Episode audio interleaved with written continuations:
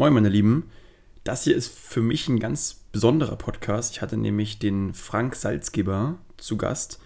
Er ist der Head of Innovation and Ventures von der ESA. Das ist die Europäische Weltraumorganisation, also ESA heißt European Space Agency. Diese existiert fast schon 50 Jahre und umfasst heute ungefähr 22 Mitgliedstaaten. Und wir haben über diverse Themen gesprochen. Das heißt einmal über seinen persönlichen Weg, über die Space Economy, über die europäische Startup-Landschaft in der Space Economy, über zum Beispiel Zukunftsthemen in dem ganzen Bereich rund um Weltraum und äh, über weitere spannende Themen. Und das war irgendwie ganz cool. Ähm, der Frank saß in einer verschneiten Hütte in irgendeinem, einer der höchsten Ortschaften in Deutschland, äh, in Süddeutschland irgendwo. Ähm, deswegen war die Verbindung manchmal etwas schlecht. Also nicht wundern, wenn es vielleicht mal irgendwo leicht hackt oder so, also leicht komisch klingt. Äh, aber größtenteils ging es. Und ähm, wir haben wirklich über tolle Themen gesprochen. Das heißt Batterietechnik, Raketen, Antriebe, Firmen wie Lilium oder ESA Aerospace. Und wenn ich gerade ESA Aerospace erwähne, bitte hier darauf achten. Es gibt leichte Verwechslungsgefahren im Podcast. Und zwar reden wir einmal über die ESA, also die European Space Agency. Und wir reden manchmal aber auch über die ESA, also nicht die ESA, sondern die Firma ESA. Ähm, die heißt ESA Aerospace, es wird aber ISAR geschrieben und nicht ESA. Ähm, klingt aber in der Aussprache eben sehr ähnlich und je nachdem, ob man es Englisch oder Deutsch ausspricht, sogar gleich. Ähm, das einfach in Kontext setzen und dann weiß man auch, wovon gerade gesprochen wird. Ich kann den Podcast wirklich absolut empfehlen. Sehr spannendes Thema. Hat uns alle wahrscheinlich schon ein Leben lang begleitet und man fand es auch als Kind immer schon spannend, was passiert eigentlich so außerhalb der eigenen Erde, also der Erde von uns Menschen. Und deswegen hört rein und genießt einfach den Podcast.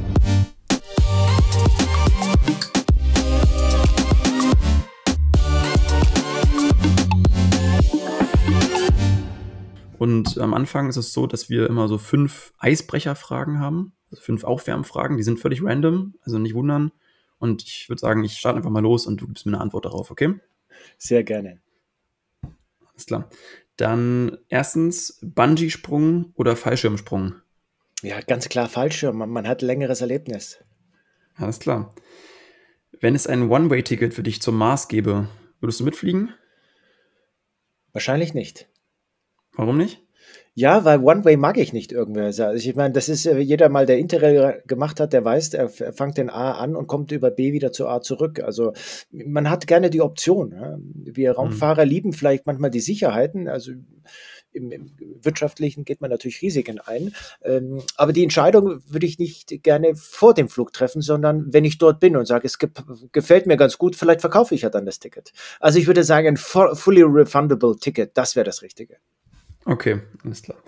Dann, äh, was guckst du dir lieber an oder würdest du dir lieber angucken? Klassische Kunst im Museum oder digitale Kunst in Form von NFTs zum Beispiel? Ja, ich digitale Kunst.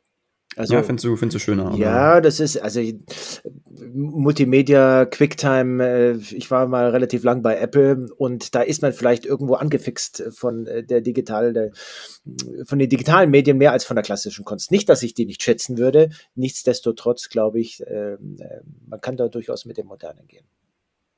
Sehr cool. Ähm, Pommes mit Ketchup oder mit Mayo? Mit Ketchup, ganz klassisch. würde ich, würde ich genauso auch wählen. Und was ist eins deiner Ziele für 2022? Was hast du dir vorgenommen? Ja, also, äh, was ist das nächste neue Ding, hat Steve immer gesagt, what the next big thing? Ähm, nicht nur äh, für uns im, im, im Raumfahrtbereich als Projekt, sondern auch vielleicht für mich beruflich. Also ich hoffe mal, dass 2020 so ein bisschen Jahr der Veränderungen äh, ist. Ich bin ein extrem ungeduldiger Mensch ähm, mhm. in Großkonzernen, wie aber auch multistaatlichen Organisationen, die die ESA ja natürlich ist, äh, wird man in Geduld jeden Tag trainiert. Ähm, nichtsdestotrotz, manchmal muss man auch mal äh, drei Schritte vorwärts gehen und nicht nur in Tippelschritten, sondern das muss schnell gehen. Und ich glaube, 22 ist das Jahr, wo es schnell geht. Bin ich gespannt, werde ich weiter verfolgen. Dann fangen wir vielleicht mit einer einfachen Frage an. Was heißt eine einfache Frage mit einer guten Einleitungsfrage? Und zwar, wie hat es dich denn zur äh, ESA verschlagen? Und was, was machst du da? Vielleicht so ein bisschen was. Erzähl doch gerne was zu dir. Äh, es ist eine sehr gute Frage, weil ähm, äh, Steve Jobs, äh, für Apple habe ich ja mal gearbeitet und Steve Jobs hat in seiner Stanford-Rede gesagt, dass die Punkte des Lebens sich immer nur rückwärts verbinden, nie vorwärts. Und ähm, ich habe mich eigentlich äh, auf alle Jobs, die ich mich beworben habe, die habe ich nicht bekommen und die, auf die ich mich nicht direkt selber beworben hatte, die habe ich dann bekommen. Ähm, und über Apple, über Umwege bin ich zu meinem eigenen Startup äh, gekommen und mit dem Klaus Weinmann, der die Cancom äh, mitgegründet hat und äh, die Kober-Brüder, die die Alco machen, die heute Prime Venture, äh, Prime Venture, nein, äh, Prime Pulse machen, die relativ stark auch in den Mittelstand investieren und in Startups. Einer darunter unsere Raketenfirma ISA Aerospace aus München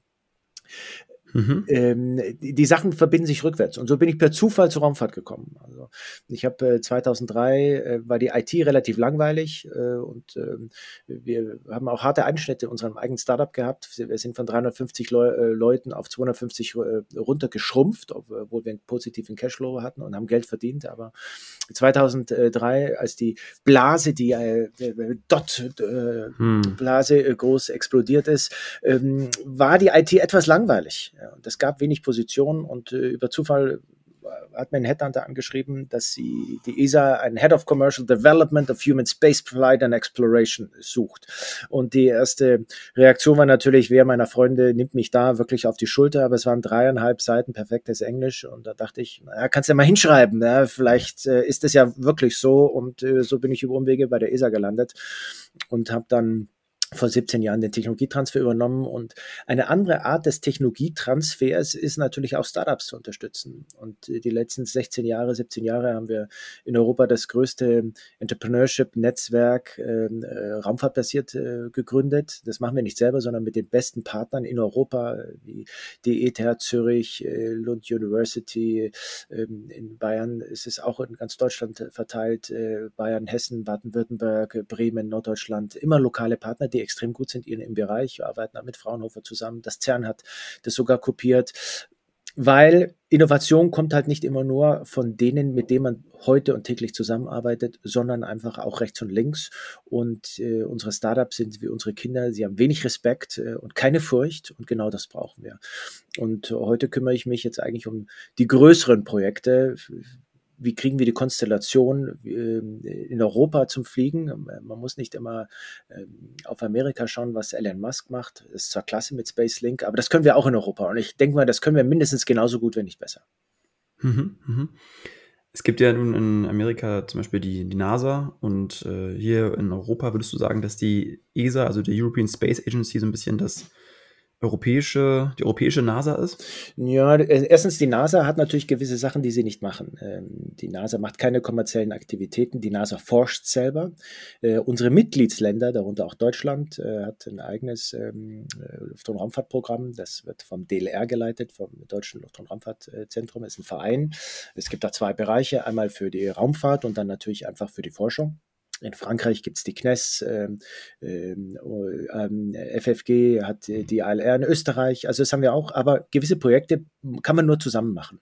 Und das macht die ESA und die ESA macht wirklich alles, was es in der Raumfahrt gibt. Und es ist einer der, sag mal, die einzigste oder einer der wenigen Raumfahrtagenturen, die wirklich alles machen von der bemannten Mission, die wir mit Matthias jetzt auf der ISS haben, aber bis zur Telekommunikation, zur Navigation, also Galileon, bis zur Erdbeobachtung. Und äh, diese Bereiche mhm. sind zum Beispiel nicht bei der NASA.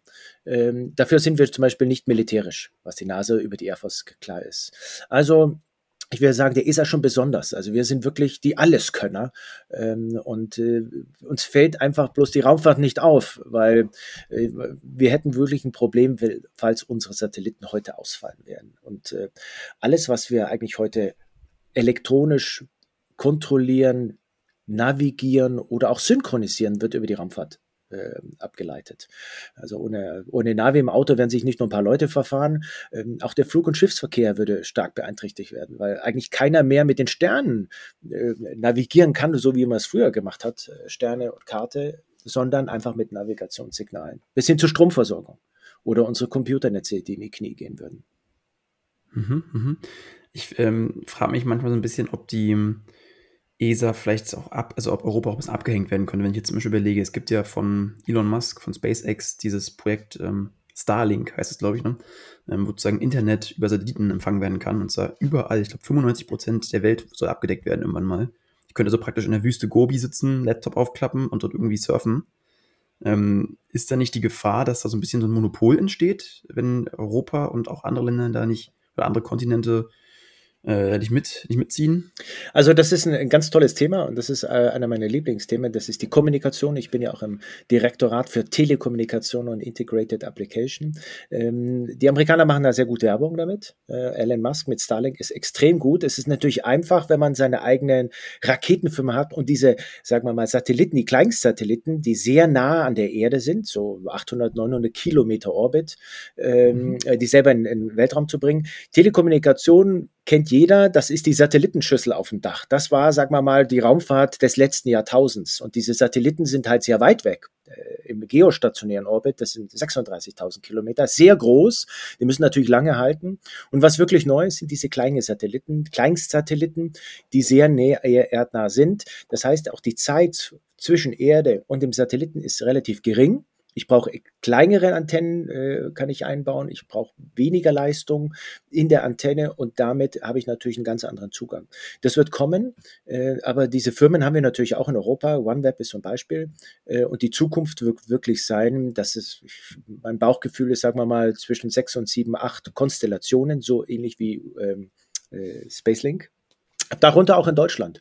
Unio ist eine Firma aus äh, Deutschland. Äh, der Walter kommt, äh, Ballam, der kommt aus Berlin mit ein paar anderen äh, Konsortium-Leads zusammen. Ähm, die haben jetzt gerade von der Kommission 1 von zwei äh, Beispielen gekriegt, wie man da sowas aufbauen kann, eine, eine Studie zu machen. Und äh, das ist so mein Favorit. Ja, da ist die Firma Minaric dabei, die in, Bayern sitzt und Laserterminals macht, äh, die, die Firma ISA Aerospace, die die Raketen produziert. Also das haben wir auch schon bei uns. Vielleicht müssen wir mal auch ein bisschen mehr nach Europa oder nach Deutschland schauen ähm, und auch in diese Firmen investieren und nicht immer nur alles, was glänzt, äh, hm, das aus dem hm. Silicon Valley kommt. Du hast gerade ISA Aerospace angesprochen.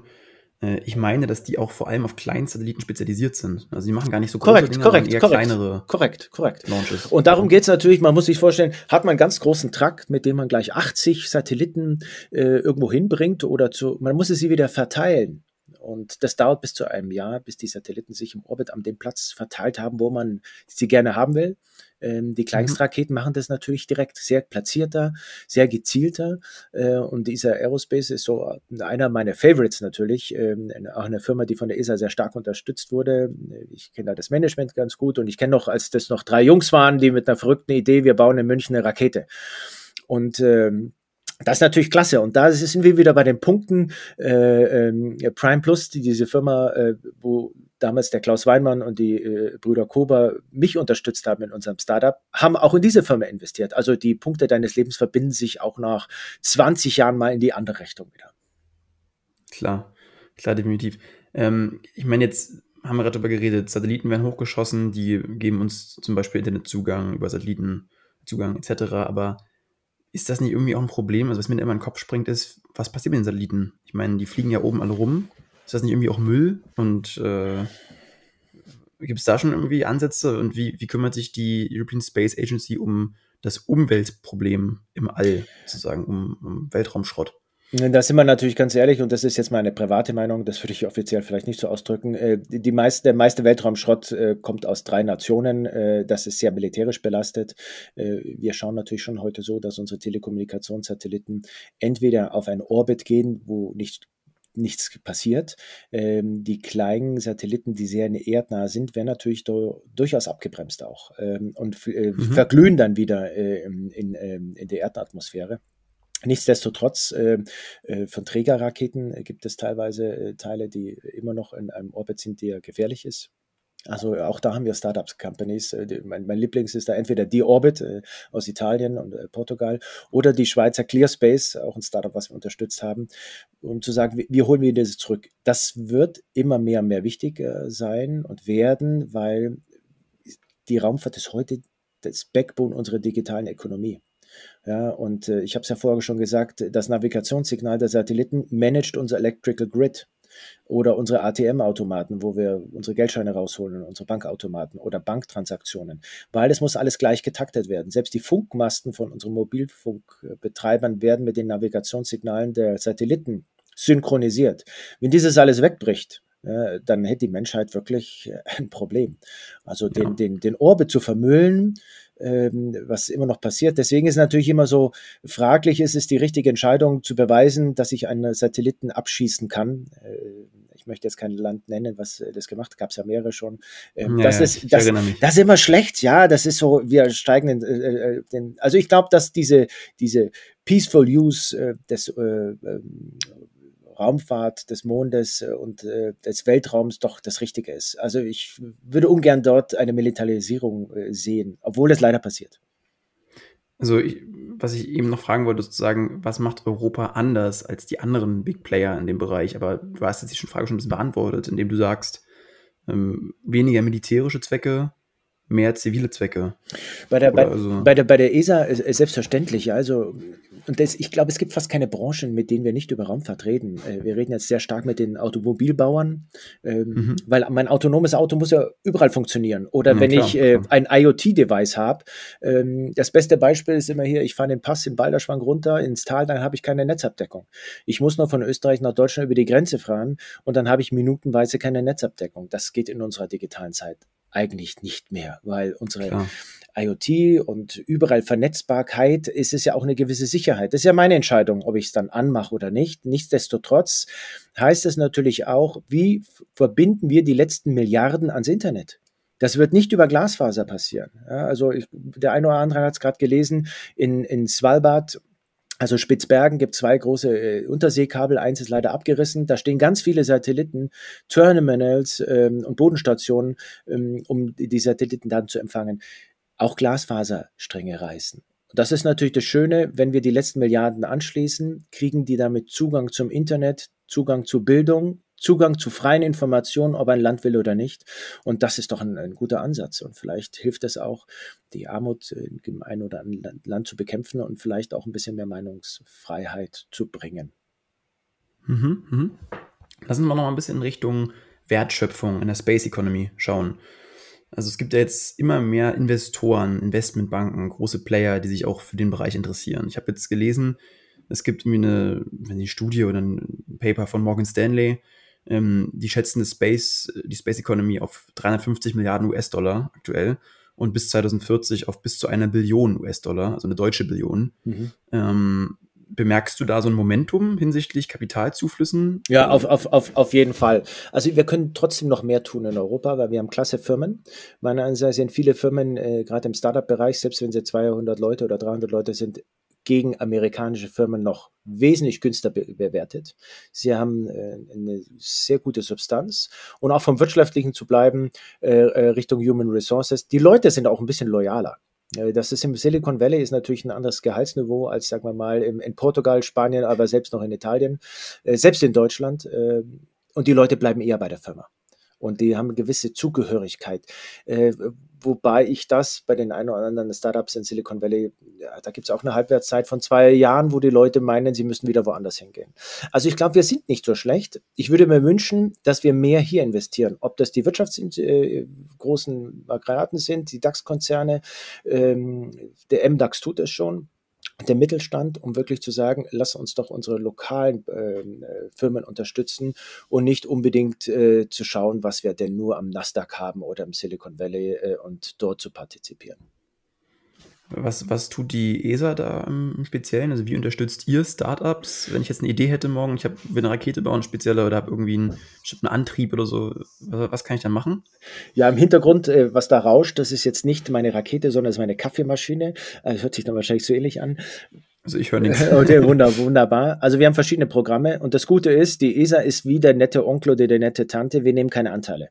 Wir werden keine Anteile nehmen, weil das nicht unser Job ist. Unser Job ist, den Firmen zu helfen, wir geben auch kein Sponsorship, wir geben auch kein äh, äh, Subsidy, sondern alles, was wir machen, ist Procurement. Das ist erstens viel besser. Das sind Procurement-Kontrakte, wo wir eine Studie, wo wir eine Leistung einholen. Ähm, erstens ist es dann kompletter Umsatz. Ähm, und äh, ich bin auch ganz stolz, äh, als wir damals vor ja, 16 Jahren mit den Startups angefangen sind, da waren wir wirklich die Underdogs. Ich glaube, wir haben acht Firmen unterstützt äh, in diesem Programm der ESA Business Incubation hat die ESA bis jetzt 1200 Startups unterstützt. Im Business Application nochmal 1000 Business Cases, also wenn es nicht als Neu-Venture ist, sondern wirklich, äh, wie, wie nehme ich Erdbeobachtung, Datum, äh, Daten für die Landwirtschaft. Äh, die, die, Firma ist dann von äh, BayWa gekauft worden. Ähm, kleine Kooperativ mit, äh, glaube ich, 16 Milliarden Umsatz aus Bayern. Ähm, also wir versuchen auch den Kleinen zu helfen, nicht nur den Großen, weil wenn man einen Wald pflanzen will, dann fängt man mit kleinen Setzlingen an und es dauert einfach und der muss gehegt und gepflegt werden. Und genau das ist der Job der ESA weil wir können das über Jahre machen und wir haben noch das Wissen dazu. Also wir sind jetzt nicht eine Bank, wo noch Geld ausgibt, sondern das Geld ist meistens nicht das, was unsere Firmen brauchen. Das kriegen die schon auch, sondern es ist wirklich das Branding, der Zugang, das Netzwerk ähm, ähm, und, und sag mal der Rückhalt der ESA. Mein Lieblingsbeispiel ist immer Lilium gewesen in München. Äh, die sind mhm. damals beim Luftfahrtbauhaus-Cluster rausgeschmissen worden. Kann es leider nur so bayerisch sagen. Dann kam der etwas frustriert zu uns ins ESABIC äh, und wir äh, waren der erste eigentlich Partner, den sie gehabt haben. Und ähm, da waren sie zu viert. Äh, und heute brauchen die unsere Hilfe nicht mehr. Ähm, also da haben wir wieder Firmen, die tolle Batterietechnik für sie wieder haben. Also dieses ganz früh zu helfen ist, glaube ich, ganz wichtig. Und dann auch wirklich über einen langen Zeitraum. Also ich halte nichts von Accelerator Programs für drei Monate. Das ist wie mhm. äh, jeder, der jetzt zuhört und studiert, ja, warum bist du nicht nach zwei Semestern fertig? Ein Studium dauert einfach, ja, und dann macht man, man vielleicht nicht den geraden Weg und die Diplomarbeit dauert dann, äh, sowas gibt es ja heute nicht mehr, die Bachelorarbeit dauert dann doch länger. Das dauert. Und wenn ich einen Mentor habe, der begleitet mich und schaut nicht, dass er seinen Return relativ schnell kriegt, sondern am Schluss, wenn diese Person dann einen tollen Job hat, weiß er, wem er es vielleicht mit zu verdanken hat. Und so ist ein bisschen der Ansatz zu sagen, wir helfen langfristig. Und äh, ähm, Clearspace ist so ein gutes Beispiel aus der Schweiz. Ähm, die haben ganz klein angefangen, haben 800.000 Schweizer Franken Business Angel Finanzierung gekriegt und haben dann ein paar Jahre später, ich glaube, es war vor zwei Jahren, einen 100 Millionen Auftrag der ESA gezeichnet und gegen Airbus haben sie es gewonnen. Also da kriegst du dann einen Brief äh, an, an, das Inkubationszentrum und an unser Team vom CEO, der sich bedankt und wirklich sagt, ohne euch würden wir wahrscheinlich nicht heute hier stehen. Und dann weißt du, dass wir alles richtig gemacht haben.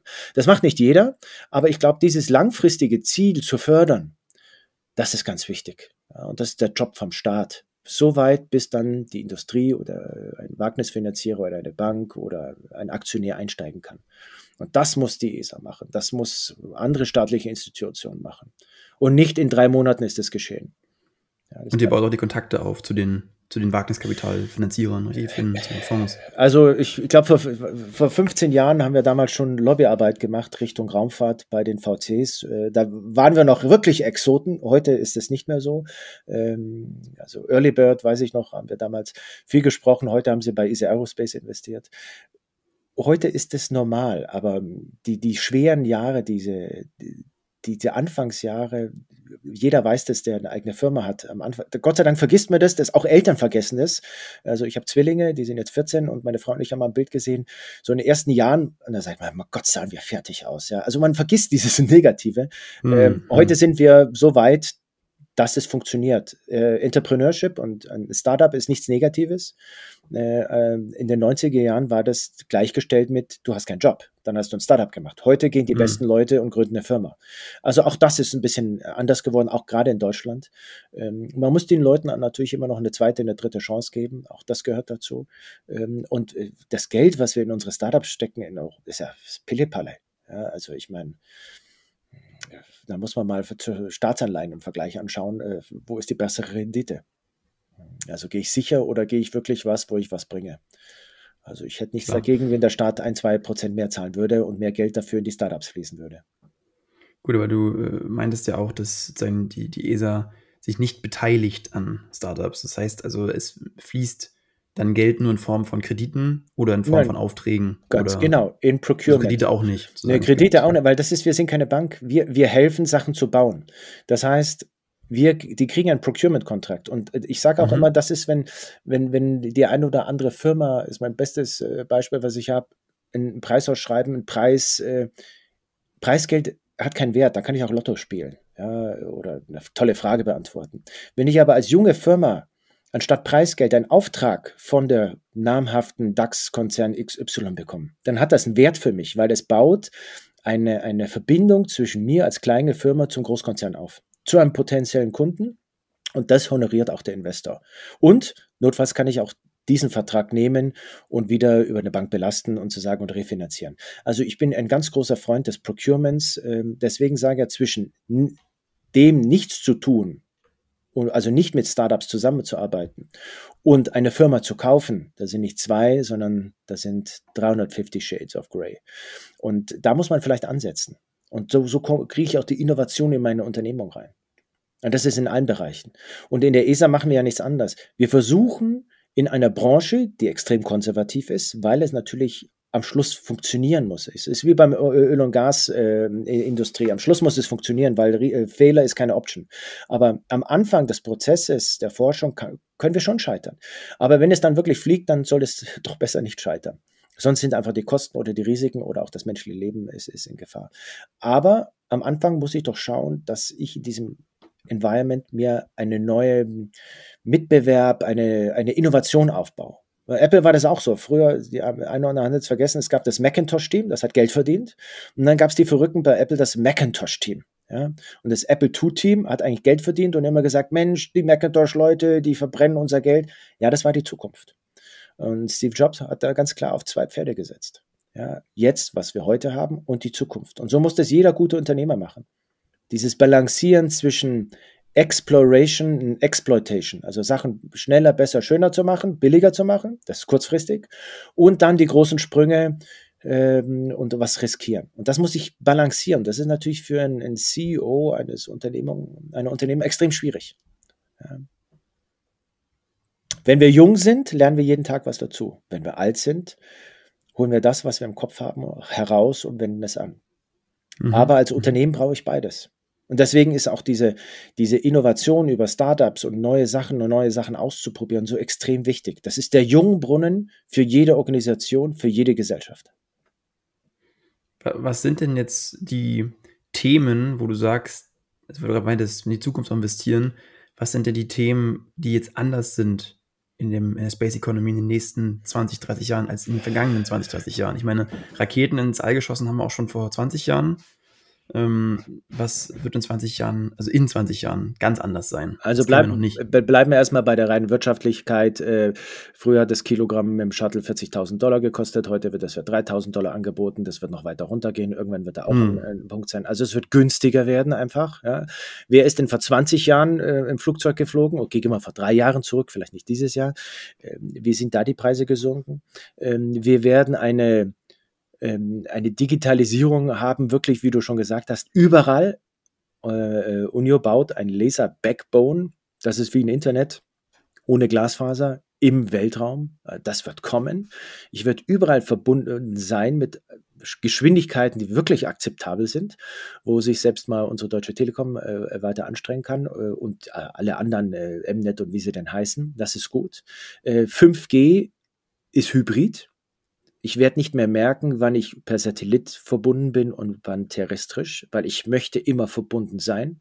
Ja, ähm, wenn ich mit meinem Flugtaxi irgendwo unterwegs bin, möchte ich immer verbunden sein. Also diese mhm. Telekommunikation überall, ich glaube, das wird die, die, diese größte äh, Änderung sein. Und damit mit diesen Technologien, Erdbeobachtung, Navigation und der Telekommunikation, werde ich ein, eine eigene das im Englischen heißt es schon Near Earth Orbit Economy kriegen. Also ich werde nicht nur Satelliten haben, sondern ich werde auch Fueling Stations haben, Reparaturservice, Junkyards, äh, Abschleppdienste äh, und der nächste Schritt ist der Mond äh, und da ist es genau dasselbe. Und da sind wir auch wieder bei der Wirtschaft. Wenn ich ähm, Orangensaft nächstes Jahr handeln kann an, an den Rohstoffmärkten in Chicago, warum kann ich denn nicht irgendwelche Rohstoffe auf dem Mond handeln? Das ist dasselbe Prinzip. Also, Oder so Asteroiden-Mining. Richtig, ne? richtig. Warum muss ich denn Wasser da hochbringen, wenn ich das eh irgendwo da rum habe? Warum ja. muss ich denn meine Baustoffe wirklich von mit teuer Geld von dem äh, von der Erde in den Weltraum bringen, wenn ich sie nicht dort da oben habe.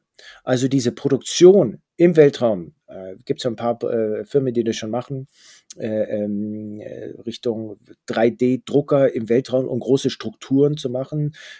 Man hat gerade gehört, jetzt unser großes neues Weltraumteleskop. Das Schwierigste war das Ausfalten des Spiegels Ja? Hm. Warum baue ich so Sachen? Ist heute oder gestern richtig ausgefaltet. Ne? Genau. Ja, und das ist, das ist immer Ausfalten ist immer schwierig. Bewegung im Weltraum unter Schwerelose ist immer schwierig. Äh, okay, das ist natürlich äh, relativ schnell unterwegs. Nichtsdestotrotz, äh, warum drucken wir und bauen wir nicht solche Sachen? Und äh, das wird überall, das wird kommen in den nächsten paar Jahren. Und dass wir, da werden die Pioniere unterwegs sein, wie im Zeiten wenn wir mal schauen, wo sind die Leute denn entstanden? Amazon Express war mal ein Pony-Service. Äh, Lloyds hat mal verrückte Schiffe finanziert, die nach Indien gefahren sind. Und das wird genauso dort wieder kommen. Also ich glaube, da sind den Fantasien keine Grenzen gesetzt. Aber man muss schauen, wie machen wir das wirtschaftlich attraktiv, um da auch wirklich ähm, äh, auch einen Return wieder für die Investoren zu bringen. Und das wird kommen. Nicht jeder wird damit sein Geld vielleicht verdienen, aber der eine oder andere. Und ich, ich bin vor allem auch gespannt auf die Dinge wie so ähm, Farming, äh, auf irgendwelchen Zivilisationen auf dem Mond oder auf dem Mars. Wie, wie ernährt man die Menschen dort? Wie gibt es dort Sauerstoff? Ja, wie ist dort äh, Wasser, äh, reines Wasser sozusagen? Wie kann es gewährleistet werden? Ähm, und solche Geschichten. Das finde ich schon sehr spannend auch. Das hast du ja heute schon in verschiedenen Städten, ja. Äh, Vertical Farming Berlin, äh, genau. Also sowas wird kommen. Wie schaffen wir es, durch andere Systeme Verteilzentren aufzulösen? Äh, es wird effektiver sein, dass wir äh, Flugdrohnen haben, die es von den Verteilzentren in, in, in die Städte reinbringen, als die LKWs. Das wird schneller und effektiver sein. Wie speichern wir Energie?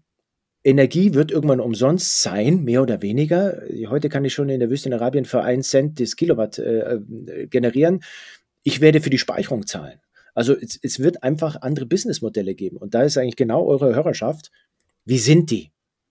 Und äh, ich bin ja selber Wirtschaftsingenieur, also ich verstehe zu viel von Wirtschaft von viel, für viele meiner Ingenieurskollegen. Ja, also ich kann Bilanzen lesen und ich kann eine PAV lesen ähm, und äh, habe auch mal eine eigene Firma geleitet, die profitabel war. Das Geld machst du mit dem Businessmodell, nicht mit der Technologie. Ja, und so sind wir meistens guten Startups auch immer einer, der die Technologie geschaut hat und einer, der sie verkauft hat und das richtige Businessmodell dahinter gesehen hat. Und das ist die große Herausforderung. Wo sind die Businessmodelle der Raumfahrt der Zukunft? Und beim Internet haben wir es ja auch nicht gesehen. Aber du brauchst Technologie trotzdem. Also ohne Technologie geht es auch nicht. Du musst trotzdem wissen, wie fliegt am Ende die Rakete, was brauchst du für Stabilisatoren und sonst was. Für mich ist auch also sehr schwer vorzustellen, ähm, wie man sowas ausprobiert. Also wenn ich jetzt ein, sag ich mal, Automobil-Startup gründe, dann kann ich ja sagen, ich miete mir irgendwo einen großen Parkplatz äh, und lass dort mal ein Auto irgendwie fahren und guck mal nach, was passiert und so. Du kannst ja schlecht mal eben was ins All schießen. Warum also, nicht? Also erstmal muss ja nicht ganz hoch. Das ist ja, du fährst ja auch nicht von hier nach Hamburg gleich mit deinem Auto, sondern du gehst auf eine Teststrecke von Audi äh, oder von Mercedes oder sonst wo. So gehst halt nach Lampertshausen oder woanders hin und tust dein Raketentriebwerk testen. Das Problem ist ja, so, eine, so ein Kleinraketentriebwerk ist ja 200 Gramm. Er hat einen AMG-Motor und 200 Gramm hat auch ein kleines Raketentriebwerk. Der Unterschied sind einmal 600 PS und eine halbe Million PS. Ja, mhm. ähm, ähm, muss auch nicht so lange laufen. Und der Preis ist natürlich wahrscheinlich ein kleiner. Ja, ne? und da frage ich mich, warum? Weil im AMG-Motor sind dann natürlich mehr Teile, die sich bewegen. Ja, also warum ist der Preisunterschied so? Da sind wir wieder bei der Massenfertigung. Weil die Automobilindustrie über 120, 130 Jahre es geschafft hat, einfach extrem günstig zu produzieren. Also ich glaube schon, dass da ist noch ganz viel Musik drin und äh, Rocket Factory in Augsburg, Rocket Factory Augsburg, in, in, in, eine Tochter der OHB-Gruppe, setzt genau in diesem Bereich an. Also wir haben ja in, in Süddeutschland haben wir drei äh, äh, Raketen-Startups. Also wir müssen uns da gar nicht verstecken. Schön wäre, wenn natürlich natürlich sagen, können wir die besser unterstützen? Können wir unsere Firmen in Europa besser unterstützen? Ja, die jungen Firmen, die Verrückten, die Wilden, die sagen, wir wollen den Status quo ändern. Also ich kann jedem nur empfehlen, ähm, Fly Rocket Fly ist ein toller äh, Film über einen verrückten Raketengründer, der hat damals in den 80er Jahren 100 Millionen Mark eingesammelt. 100 Millionen Mark für eine Raketenfirma. Die wurde dann aber der europäischen Politik geopfert. Ähm, Herr Kaiser hat da schon auch klasse Ideen gehabt. Das war der Elon Musk von Deutschland. Vielleicht war unsere Gesellschaft nicht bereit genug, auch manchmal verrückte, geniale Paradiesvögel, Visionäre zu akzeptieren. Ja, wie immer ist es ja auch eine Frage des Timings. Ne? Also ich meine, das ist, kann auch sein, dass Elon Musk vor 30 Jahren da erbärmlich gescheitert wäre, ja, oder vor 40. Das ist einfach immer eine Frage des Timings. Ist jetzt gerade eben, man merkt, jetzt gibt es Momentum, jetzt äh, stürmen immer mehr Firmen in Richtung Space Economy. Ähm, DAX-Konzerne werden darauf aufmerksam und jeder will wieder dabei sein. Ähm, hoffen wir, dass es sich nicht zum Hype entwickelt, der irgendwann dann in einer großen Blase platzt. Ja, dann bleibt aber bleibt auch trotzdem wieder was übrig. Es geht immer auf und. Ja. Das ist wie in der Börse. Und das ist für, für jeden Zuhörer aus den großen Konzernen, äh, die was machen wollen, gerne äh, schreibt mich an, mailt mich an. LinkedIn bin ich ja erreichbar.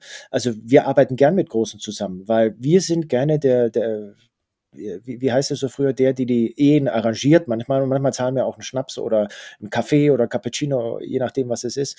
Ähm, ich würde mich freuen, wenn mehr Firmen dort investieren und äh, ähm, was mit unseren Firmen, mit unserer Technologie zusammen machen. Das ist zukunftsweisend.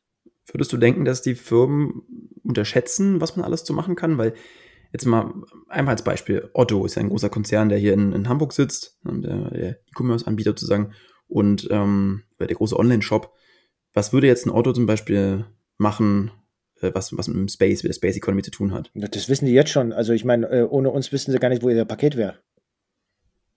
Du meinst sozusagen, die nutzen die Satelliten-GPS-Signale, äh, um zu äh, tracken, also, also es ist nicht nur GPS, sondern äh, äh gibt ja mehrere Satelliten. Also ja. das musst du wissen, die Fahrer wissen es nicht. Äh, also es sind viele Technologien, die wir am, am Boden haben, die auf der Navigation, auf der Karte berufen, aus der Erdbeobachtung. Ähm, äh, ein tolles Beispiel habe ich jetzt auch gesehen, äh, das war Richtung Nachhaltigkeit. Wie willst du denn eine Nachhaltigkeit von den verschiedenen Industriepartnern untersuchen? Das Schöne ist, mit den Kameras im Himmel, im, im, Weltraum kannst du nicht bescheißen, sage ich immer. Oder, oder wir, wir, Bayern würden das so sagen. Du, du hast eine andere Sicht. Du, du, du mhm. siehst die Sachen, du siehst, ob eine Abholzung ist, du siehst, ob Emissionen ähm, emittiert werden oder nicht. Also ich bin mir sicher, Otto würde da auch schon was finden. Siehst du da politische Risiken? Ich meine, wenn man jetzt sagt, man kann sich alles der Welt angucken, kannst du eben auch sehen, was in Ländern passiert, wo es die Länder vielleicht nicht so gern hätten, dass man es sieht. Und dann ist es ja auch so, zum Beispiel ein Starlink bedeutet ja, überall auf der Welt gibt es Internet. Das heißt, auch in einem Kasachstan, äh, wo jetzt gerade diese äh, Ausschreitungen waren, oder in China oder in Indien, wo manchmal das Internet abgeschaltet, abgeschaltet wird, aufgrund von äh, autoritären Regimen, könnten dann trotzdem alle noch ins Internet gehen. Und dann könnte man auch nicht sagen, wir verbieten jetzt Facebook in China, sondern dann könnte Facebook einfach laufen, weil es nun mal sehr schwer ist, äh, Internet aus dem Satelliten irgendwie einzudämmen. Kannst ja schlecht irgendwie eine Kuppel über das ganze Land bauen, aus Stahlbeton oder so. Also. Oskar, ge genau das wollte ich sagen die Raumfahrt hilft auch, gewisse Teile unserer Gesellschaft zu demokratisieren. Mhm. Also äh, äh, in Brasilien war die Diskussion zwischen dem Präsidenten und dem Chef des Weltrauminstituts, äh, was jetzt passiert mit dem Regenwald und abgeholzt wurde, mehr oder weniger. Und äh, die Bilder lügen einfach nicht. Also das ist schon was Gutes. Ich sehe das positiv. Ist, mhm. ist freies Internet was Schlechtes? Ist mehr Information weniger Fake was Schlechtes? Nein, ganz im Gegenteil. Es liegt an dem Bürger Total, oder den Menschen selber, was er daraus macht. Also es liegt an uns, ob wir das erlauben oder nicht. Und das ist ein guter Gradmesser zu sagen, okay, wer ist gegen solche Systeme? Dann hat er doch eher doch was zu verstecken oder will was zu kontrollieren. Es ist, ich bin nicht der Richter und ich bin auch nicht derjenige, der es zu entscheiden hat. Ich glaube dennoch, dass äh, mehr Kommunikation, mehr Offenheit äh, und das Internet gewisse Sachen, dass der Vorteil immer noch in der besseren Information war und nicht in der Lüge weil du auch gerade den Regenwald erwähntest, da fällt mir ein, ich meine, der Klimawandel ist ja für uns auch eins der großen, also größten Themen aktuell, zumindest in Europa, in Deutschland, äh, für die nächsten 10, 20, 30 Jahre. Er wird uns stark begleiten und in gewisser Weise könnte man ja sagen, ist das ja auch irgendwo ein Space-Thema. Oder weil man das ja sehr stark aus, also im Endeffekt basiert ja der Klimawandel, also er basiert nicht darauf, weil den kann man ja sehr gut messen anhand von Millionen, Milliarden von Datenpunkten. Und das kann man ja aus dem All auch sehr gut, also wenn also das alles perfekt eigentlich dafür. Da kann man Meeresspiegel wahrscheinlich und irgendwie wie Korrekt. die Kohle abschmelzen Korrekt. und wo Wald zurückgeht und Waldbrände Korrekt. und all so eine Geschichten. Also ist das ja im Endeffekt auch eine super Waffe, um auch dem zu begegnen. Ich, ich, ich habe es mal ganz gut irgendwo beschrieben. Ähm, die Erdbeobachtung ist das bildgebende Verfahren für den Arzt Menschheit, für den Patienten Erde. Ohne dieses bildgebende Verfahren wüssten wir mhm. gar nicht, wie es um unseren Patienten Erde steht. Und das hat eigentlich alles angefangen mit dem ersten Bild der Apollo-Mission vom Mond zur Erde. Diese, dieses Sehen, dieses Einschätzen zu uns selber, zu unserem eigenen Planeten, zu diesem Blau, dieser blauen Murmel in dem Schwarz, äh, dieses Erkennen, Mensch, das ist doch ganz schön klein. Ja, das hat doch Grenzen. Äh, und äh, es ist doch verletzlich. Und dann kommt natürlich jetzt die Erdbeobachtung dazu. Äh, Constellair, auch ein, ein, ein Startup aus, äh, aus, aus Deutschland, die, die gehen in den Infrarotbereich in Kameran, weil Pflanzen, wenn sie krank sind, haben eine kleine, leichte Temperaturverschiebung. Also ich sehe Sachen über den Infrarotbereich, gerade aus dem Weltraum, bevor sie, sie vor dem menschlichen Augen sind. Und das ist für die Landwirtschaft ist das gang und gäbe. Ja. Äh, wo wird Dünger? Also ich kann nur was verändern, wenn ich sehe und es messen kann und ich kann dann auch die, sag mal, die Reaktion oder der, der, Output, der da passiert, äh, kann ich dann wirklich kontrollieren. Und das wird ohne, ja, ohne Erdbeobachtung wird es nicht funktionieren. Es ist wirklich also auch, auch ähm, unvorstellbar eigentlich. Ich habe es auch gelesen, dieses ähm, neue Teleskop, das Webb-Teleskop, was jetzt ähm, sagen sich gerade ausgeklappt hat heute oder gestern. Ähm, da wurde gesagt, es könnte vom, von der Entfernung des Mondes sozusagen auf der Erde äh, die Flugbahn einer Hummel sehen durch, durch das Infrarot. Ähm, also diese Wärme, die eine Hummel ausstrahlt, ausstrahlt, sozusagen, wenn sie fliegt, könnte man da beobachten. So fein sind die Instrumente und ich finde das immer un unglaublich, äh, was da eigentlich für eine Technologie, für eine technologische Leistung auch geschaffen wurde von Menschen und was da auch in Zukunft noch kommt, weil da sind wir auch gerade erst am Anfang. Also wenn wir auf den Zeitstrahl der Menschheit gucken, sind wir in, im Space sowieso noch weit am Anfang, aber auch wenn es jetzt schon seit ein paar Jahrzehnten dort immer weitergeht, haben wir jetzt seit einem Jahrzehnt oder jetzt gerade aktuell geht es da ja richtig los, wir haben richtig Momentum.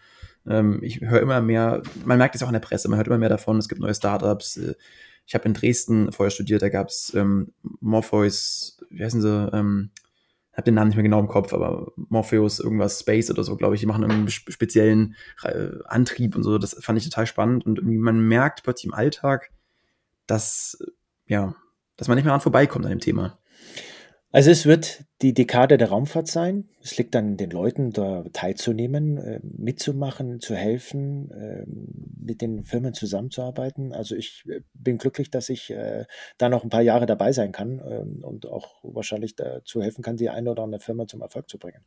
Es bleibt auf jeden Fall spannend und du hast es ganz gut gesagt, in der Presse hört man mehr und mehr. Das ist so ein guter Gradmesser. Ähm, und äh, ich glaube, da werden wir noch viel, viel, viel mehr hören. Und meine Kinder sind 14, also ich glaube schon, dass die die Chance haben, dann doch mal zum Mond zu fliegen. Es geht ja auch nicht darum, um äh, zu sagen, wir, wir haben einen Plan B oder C, sondern ähm, äh, gerade die Europäer, wir sind Entdecker. Und äh, ein russischer Wissenschaftler hat mal ganz schön gesagt, ähm, äh, die äh, Erde ist die Wiege der Menschheit, aber keiner möchte für immer in der Wiege bleiben und äh, dieses Aufbruch, äh, etwas weiterschauen, mhm. das gehört dazu. Das muss ja nicht heißen, dass das immer ne negativ ist. Du meinst sozusagen die Erde zu verlassen, Richtung Mars, Richtung, Richtung Mond, Mondkolonie, Kolonie für Mars bauen, was auch Elon Musk vorhat. Äh, und, trotzdem, und, so und trotzdem unsere Heimat bewahren. Darum geht's. Also es ist nicht ja. entweder oder, es ist und. Aber trotzdem wissen wir ja, dass es irgendwann, ich meine, das ist noch wirklich sehr weit hin, aber irgendwann wird es auch die Erde mal nicht mehr geben. Also vielleicht ist man bis dahin sogar als Menschheit schon so weit entwickelt, dass man sagt, man flieht sozusagen vor dem, vor der, was ist das, der Explosion der Sonne irgendwann. Ja, das ist, ähm, also ich glaube, man, man rechnet ja die Erde in, in äh, geologischen äh, Zeiten, äh, das Holozän und das Anthropozän. Paul Krützen ist leider gestorben vor ein paar Jahren, der hat diesen Begriff geprägt, dieses menschgemachte Zeitalter, äh, wo wir Teil der Schöpfung wirklich sind und Planetenmacher sind. Dieses Anthropozän hat gerade erst ange, angefangen äh, und da haben wir noch ein bisschen Zeit, glaube ich, bis wir so weit sind. Jetzt geht es erstmal darum, wirklich zu schauen, wie schützen wir unseren Planeten, wie machen wir es und ble bleiben auf diesem Planeten in einem lebenswerten Zustand. Äh, wie schützen wir die Ressourcen? Wie gehen wir besser damit um? Und äh, wie ich vorher schon gesagt habe, äh, glaube ich, kein Bild hat diese Einstellung zu uns selbst mehr geändert wie das Bild äh, von dem Mond zur Erde. Definitiv. Ja, ich bin, ich bin gespannt, wie sich entwickelt die nächsten Jahre und Jahrzehnte, was wir noch so erleben werden, ähm, in unseren, was, was unsere Kinder noch erleben werden, ob äh, unsere Kinder vielleicht sogar wir auch schon äh, ins All fliegen können. Ich meine jetzt richtig ins All, ich meine nicht einmal kurz äh, die, wie heißt die Grenze da oben, äh, einmal kurz überqueren, sozusagen jetzt von Blue Origin und äh, SpaceX einmal überquert wurde, sondern richtig auf dem Mond oder so, zur ISS. Ähm, das das fände ich sehr spannend und insgesamt muss man einfach sagen, das liegt auch irgendwo in der Natur des Menschen, ist eben das Universum herum doch was auch Mystisches und was, was einen irgendwie be begeistert. Und ich glaube, da ist es umso spannender zu beobachten, was da passiert. So ist es, Oskar. Und einer meiner Lieblingsprojekte, das hätte ich beinahe noch vergessen, äh, wo mich beschäftigt, das äh, heißt Moonlight. Äh, mhm. wir, wir bauen gerade das Kommunikations- und Navigationssystem für den Mond. Weil wenn wir dorthin gehen, wird dasselbe Problem wie ein Otto sein. Auch Otto möchte vielleicht dorthin liefern. Und wenn sie nicht wissen, wo was ist, äh, werden Sie wieder auf ein äh, Navigationssystem zurückgreifen und am besten äh, das noch transferieren, das Wissen. Ähm, und deswegen bauen wir eine Laserkommunikation Richtung Mond und dann ein Navigationssystem für den Mond. Weil es sind so Basisinfrastrukturen, die wir brauchen in unserer heutigen Gesellschaft. Also nicht Sieht das System dann so aus wie auf der Erde? Also fliegen dann da auch Satelliten außenrum? Oder? Nicht, nicht ganz so viele, nicht ganz so viele, mhm. aber so ähnlich ja, klar, wird es ist ja sein. wesentlich kleiner, aber.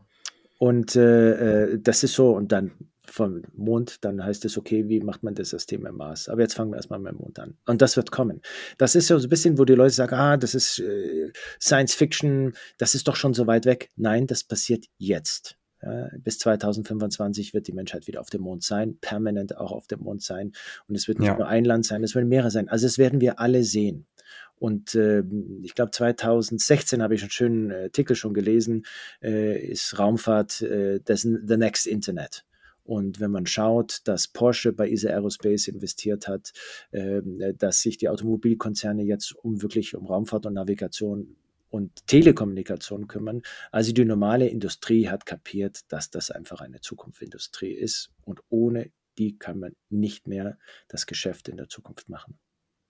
Ich glaube, es fällt eben einfach vielen Menschen schwer, diese enorme technologische Entwicklung, die wir durchmachen, ähm, sich vorzustellen in Zukunft. Wer hätte vor 30 Jahren gedacht, was wir heute mit dem Smartphone machen können? Kein, also das hätte sich keiner vorstellen können. Da hätte man gedacht, man ist irgendwie verrückt, wenn man das erzählt hätte. Ähm, und ich glaube, wir dürfen nicht vergessen, warum sollte das nicht in Zukunft genauso sein? Also warum sollte es nicht wieder in 30 Jahren Dinge geben, die wir uns heute eigentlich kaum vorstellen können? Das heißt irgendwie, dass du in Shuttle steigst und fliegst zum Mond äh, oder dort einfach Urlaub machen willst ähm, und dort mal irgendwie ein bisschen, weiß ich nicht, ein Wellnesswochenende auf dem Mond machen willst. deswegen, deswegen sich zurückdenken in die Zeit oder bei seinen Enkelkindern, bei seinen Kindern, Neffen schauen. Nichts ist schöner als die kindliche Neugier. Ja, weil diese kindliche Neugier treibt den Menschen, was zu hinterfragen, zu schauen.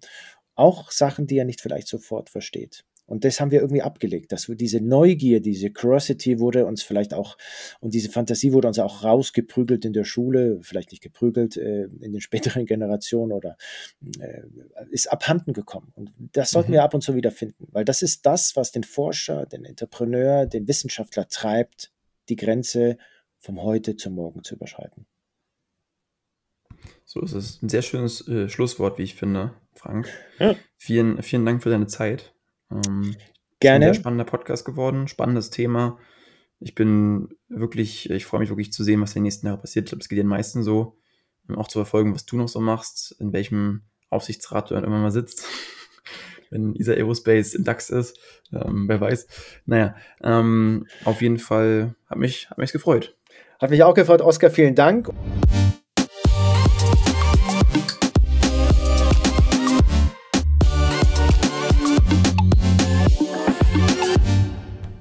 So, viel mehr gibt es zum Podcast eigentlich gar nicht hinzuzufügen.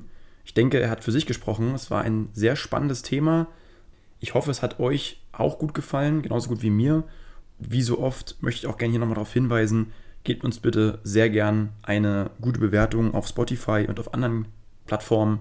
Ähm, wir stecken hier echt viel Zeit und Energie rein, machen das alles ehrenamtlich und freuen uns dann einfach sozusagen über dieses Feedback. Schreibt uns auch gerne, wenn ihr irgendwelche Ideen habt. Ähm, wir sind immer offen und ähm, in diesem Sinne wünsche ich eine schöne Woche. Bis dahin.